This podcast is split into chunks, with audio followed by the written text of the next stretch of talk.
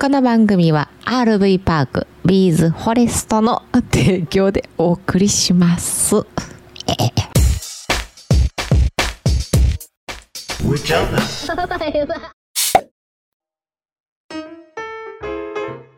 はい、上ちゃんです。森です。昨日ね、号外で日曜配信させてもらいまして、もう忘れんうちに忘れんうちにと思ってね、うん。タクシーのおっちゃんのエピソードを話させてもらったんですけど、はい。あのー来客がありまして、うん。で、えーちょっと宿泊するところに、うん。までの移動にタクシー呼んでくれっていうことで、うんえー呼びまして、乗り込んだところ、もう超高齢のうん。ドライバーさんだったんですけども、うん。まあ、頑張っておられてね、うん。ただちょっと話が食い違うし、えー通じないとうん。なかなかね疎通ができなかったっていうのはすごくやばかったんじゃないかなって思ってるんですねうん。で今日聞いたんですようん。どうでしたあの後うんあのドライバーさん出発した後どうでしたって聞いたらやばいのなんのっていう話やったん だめちゃめちゃやばいんやんなうん。まあ、あの結局道がわからないでナビついてるけども使えないで結局お客さんがナビするみたいな感じでまあ別にお客さんがナビすること自体は問題ないんですけどね別にうん。ででもナビ通りに動いてくれなかったらしいよ。らしいなうん。で、えー、とこ国道入った瞬間にそれまでなんかすごいえー、っとえー、っとどこ曲がるんやったかなあその国道ですってえー、っとって国道目の前に差し掛かってんのにうん。後ろのその携帯でナビしてあげてるからうん。ポンその突き当たりうん。うん、何十メートル先左ですって言うやんか、うんその左ですのタイミングで曲がろうとすんねんて、うんだから国道の一本二本手前の小道を曲がろうとすんねんうわあ、もう。ちゃうちゃうちゃうちゃうってなってでうん。ああそうですかって言ってまたふーっと戻ってうん。国道入った瞬間にうん。踏み込むんやってブーンでなんでごっつ踏み込む怒っとったんかないや、ちゃうやろ。ちょっとフラストレーション溜まってた自分に対してフラストレーション溜まってんのか取り戻そうとしたんか癖あ癖 癖国土入ったらもう踏み込んでしまう癖癖やな、んああこっついよなでその後もなんか、あの甲子園球場の横のホテルだったんで、うんその小道ね甲子園球場の前のお側道に入っていったらあそこ警察官多いねはいはいはいそういね一旦停止の取り締まりしてたりとかシートベルトの取り締まりしてたりしてて、多いねうんもう見る見るたんびにガックンって止まんねんて、何か焦ってんのかな 捕まったん もう速度でえ速度入ったらすぐやろうん、もうホテルギュッギュッって止まんねんてガックンあガーックンガックンって走んねんてもうほんまに小刻みに警察おるからうんガクガク走ってうんでホテル入っていってなうんじゃあホテルもなんかどっから入っていいか分からんから裏に止めてられたや裏ろ裏まで回り込んで裏に泊まって、うんで結局その乗ってたお客さんたちうんぐるーっと回り込んでホテル入ったから、うん歩いたぐらいつしんどいって言 ってたふあのーちょっと金額も多めにそうやそういやそうたやらしいしなああほんまかそうああ本来やったらホテルの玄関に泊めてもらってうんすぐもうフロントに入っていけんのにそうそうそうそうそうもう大変大変やったねうん、ということではいお便りはいお便りのコーナーありがとうございまあすりがとうございます。ということでね、昨日の日曜の号外にね、お便りいただいてますよ。またまた初めてお便りし ます。もう、もう、よう聞いてはる人はね、よよく聞かれてるリスナーさんはもう誰か分かってると思うんですけ ど、タクシーのおっちゃんの話、臨場感が溢れて最高でした。また今度は YouTube で再現してください。 どうやっこれてが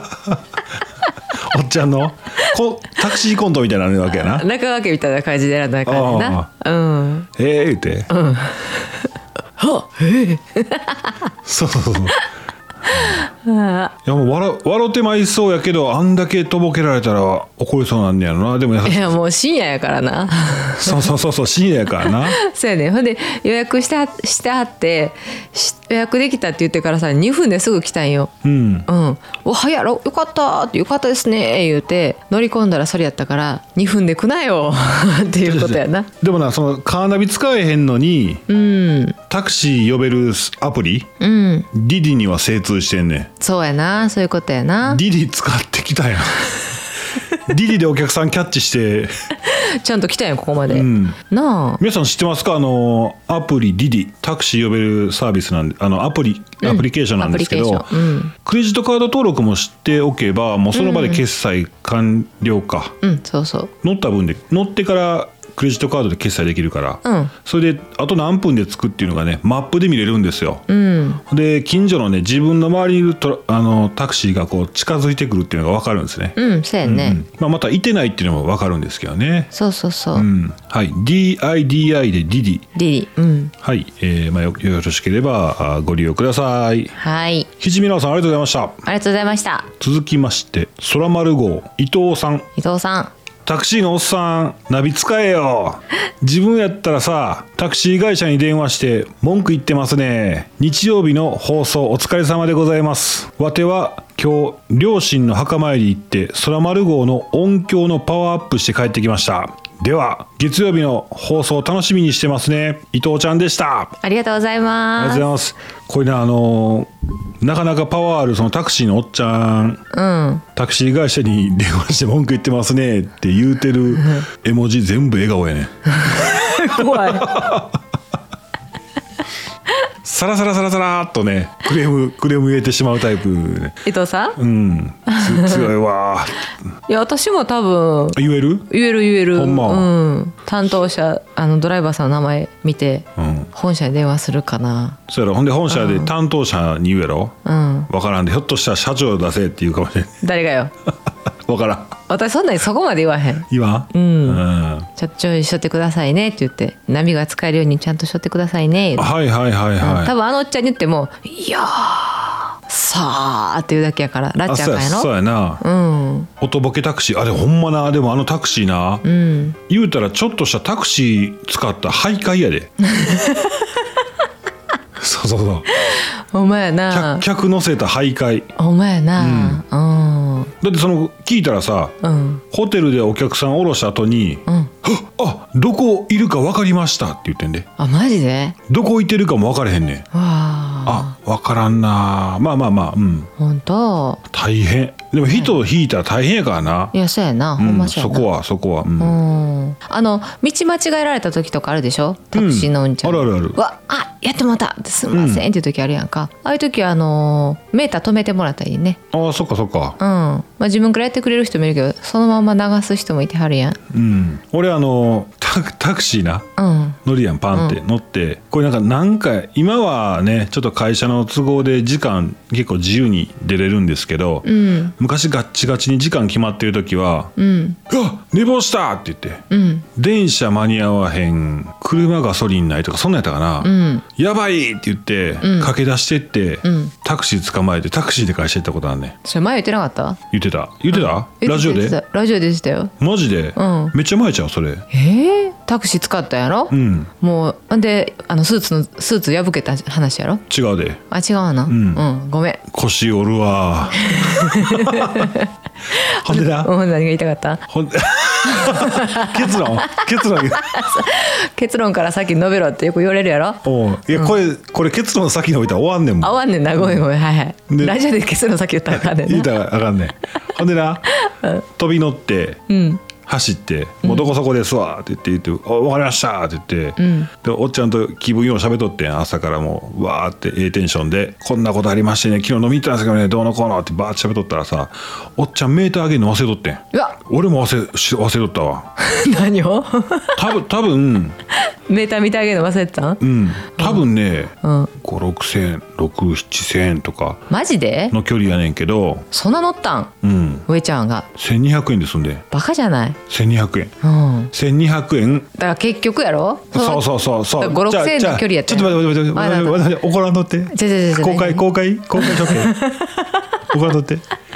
そのうんうん。じゃあ飛び乗ってん。あ本当、んわわかった高速使っていったんやろえ高速も使ってってへんって。あそうなん、んそれで5 6千円の距離だったあんや高速は使ったんかな。うーんまあまあでもでも1100円朝からもうおっちゃんともワイワイ言いながら。えー、かわいそうねおちゃんもうええですわってなったんいやんで何ぼか払いますわって言ったけどもうもうええええって言って言うてあそうラッキーやねんみたいな話の結構気分気前のええおっちゃんであほんまに、へえこれはもう僕が悪いからって言って、うんうん、いいよって言って言われて「あほんまですかすんません」みたいな話になったけどなうん直帰支払ってきたんなんやったらお釣りももらって、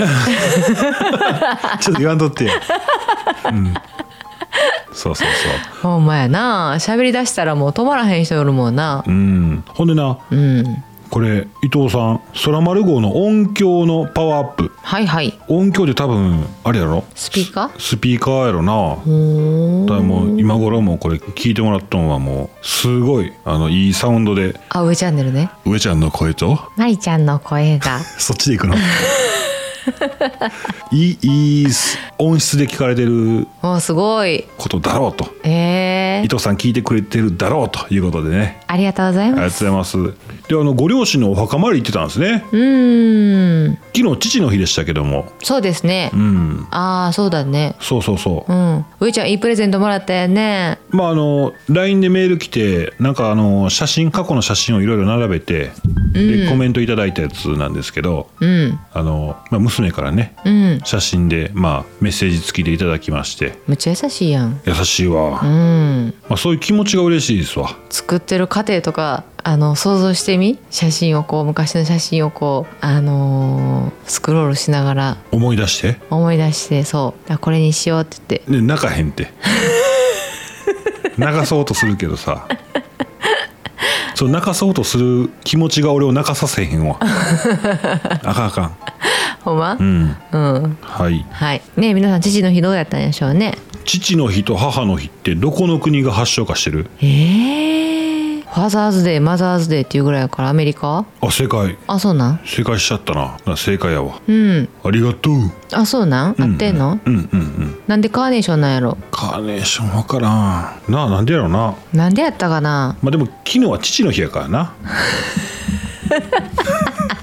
父の日何あげるって別にないよなないないなゴルフクラブああはいはいはいほんま、はいほんまかそんなそんなあそんなんする 高いでまあまあそうやなネクタイネクタハンイカハンカチーフあそうねネクタイハンカチーフやね、まあ、子供の頃のイメージはね私らの年やったらもう父親はもう引退してるからうんなあまた違ったお酒とか、お酒なうん、そういったものになるんでしょうけどもなはいあごめんちょっとさっき母の日のカーネーション送るのはなんでって言ったやんか、うんちょっと調べましたらねはい母の日の始まりがうんえーとね、一人のね女の子がいたんだけどアンナ・ジャービスっていう女の子がいてね、うんで、えー、と亡くな亡きお母さんをね忍んで母の好きだった白いカーネーションを祭壇に飾ったのが始まりと言われてんねんて。白いカーネーションなんやうんで最初は白いカーネーションだったらしい、うんでもその後あの赤いカーネーションが定番になったんやって、へえ、うん、日本で始まったのは明治の末期からやってあ結構昔や昔やねおううんっていうことらしいですよはいはいで今日何の日ある今日何の日あるよ先生お願いしますはい、今日は何の日コーナー。よっはい、6月21日、本日はね、冷蔵庫の日でございます。あー好き冷蔵庫冷蔵庫好冷き。蔵庫前とかうろちょろしちゃうわ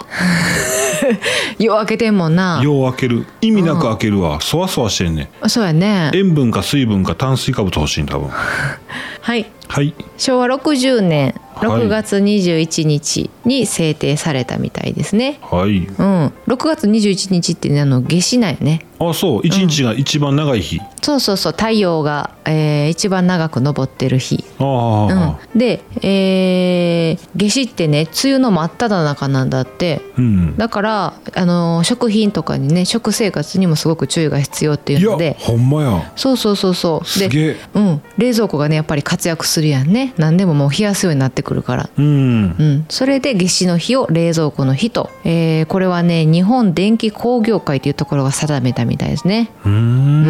ん、三種の神器やったね確かそうそうそうはい言ってごらん冷蔵庫勾 玉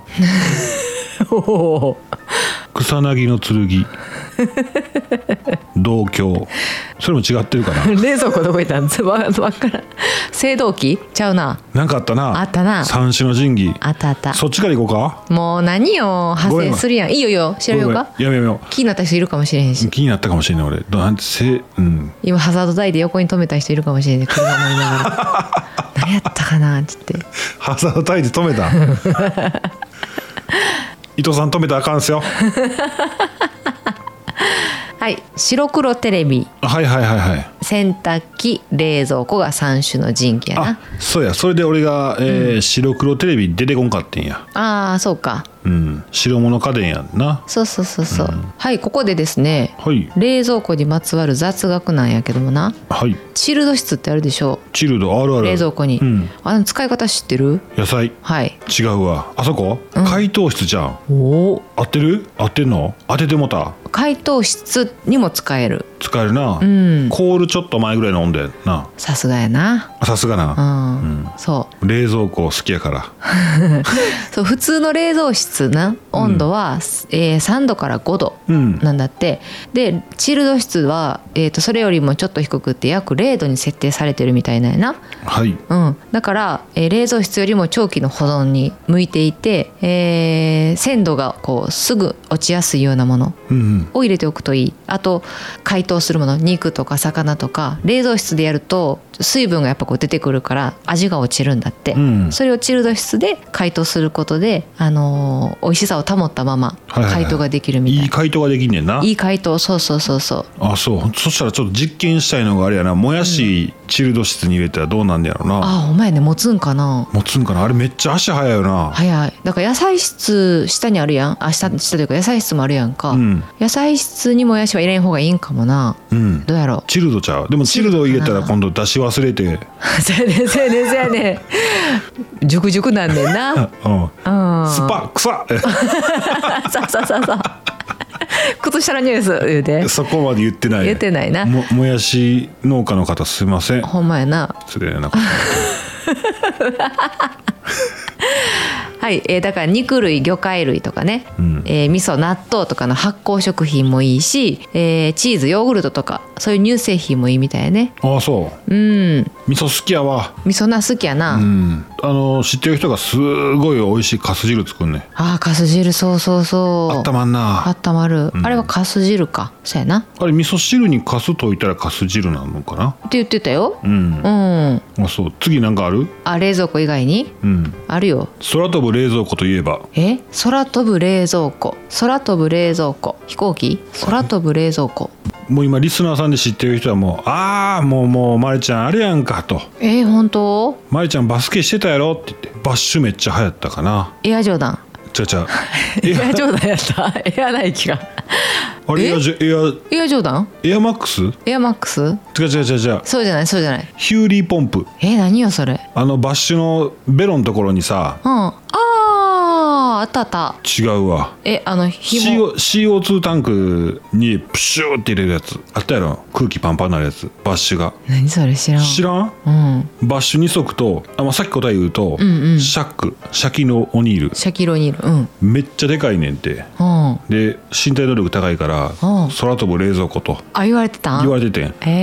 えシャックのそのバッシュがうんちょっとこうぽっちりが出ててそこにそのお片手で持てる小さいねうん、 CO2 タンクわかるかなあの自転車ロードバイクとか高圧のやつ空気一瞬で入れ入れれるうん、ハンディ空気入れみたいなやつあるのあんねんうんうんそこにはあの小さい CO2 を圧縮したうんうん二酸化炭素を圧縮したタンクがあってうん高圧のそれを入れてネジ回すとプシュッとこう入るんやなあの準備完了になってレバー引くとプシュッと押し当てるんやったかなそうするとうんバッシュのう内側に巡らされてるあの空洞がパンパンになってほバッシュが締め上げられんねんうフィフへィッえト感がすごいね、うんあー、探し回ったけどサイズなかった昔あそうなんや、うん知らんかった知らんかった、うん知らんかっためっちゃ人気あったんちゃうかなあれあ本当にうわいいなと思ってでもほらあのほらベロのとこにさあったバスケットボールの絵があってあれもこう手手動式のやつあったやんかあったあれもあったなあったな、うんあとダイヤル式のやつもあるなダイヤル式あるな、うん今子供が要は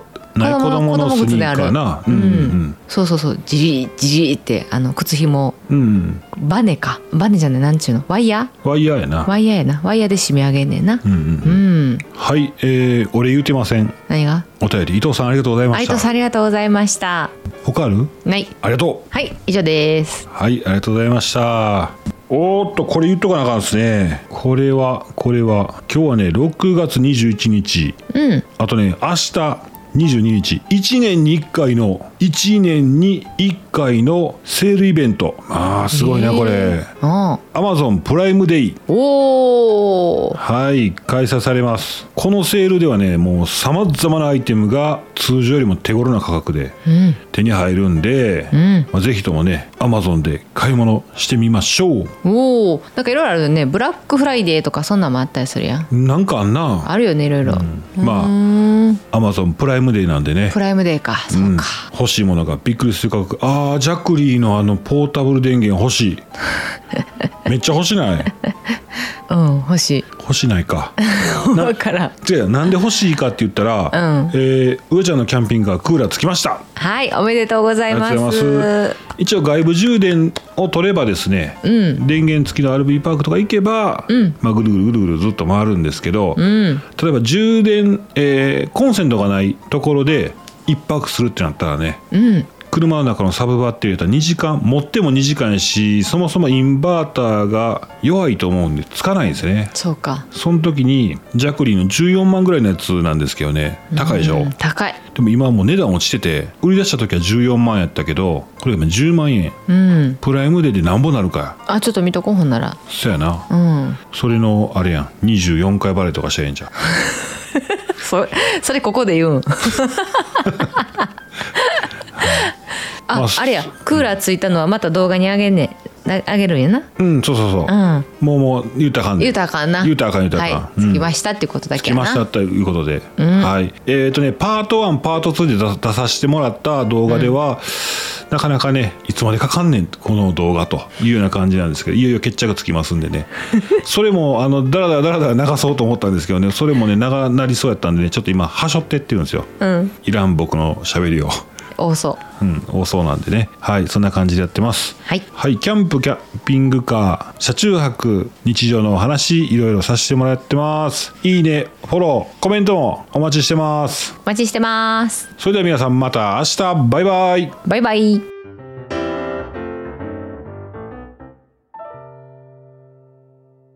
この番組は RV パークビーズフォレストの提供でお送りしました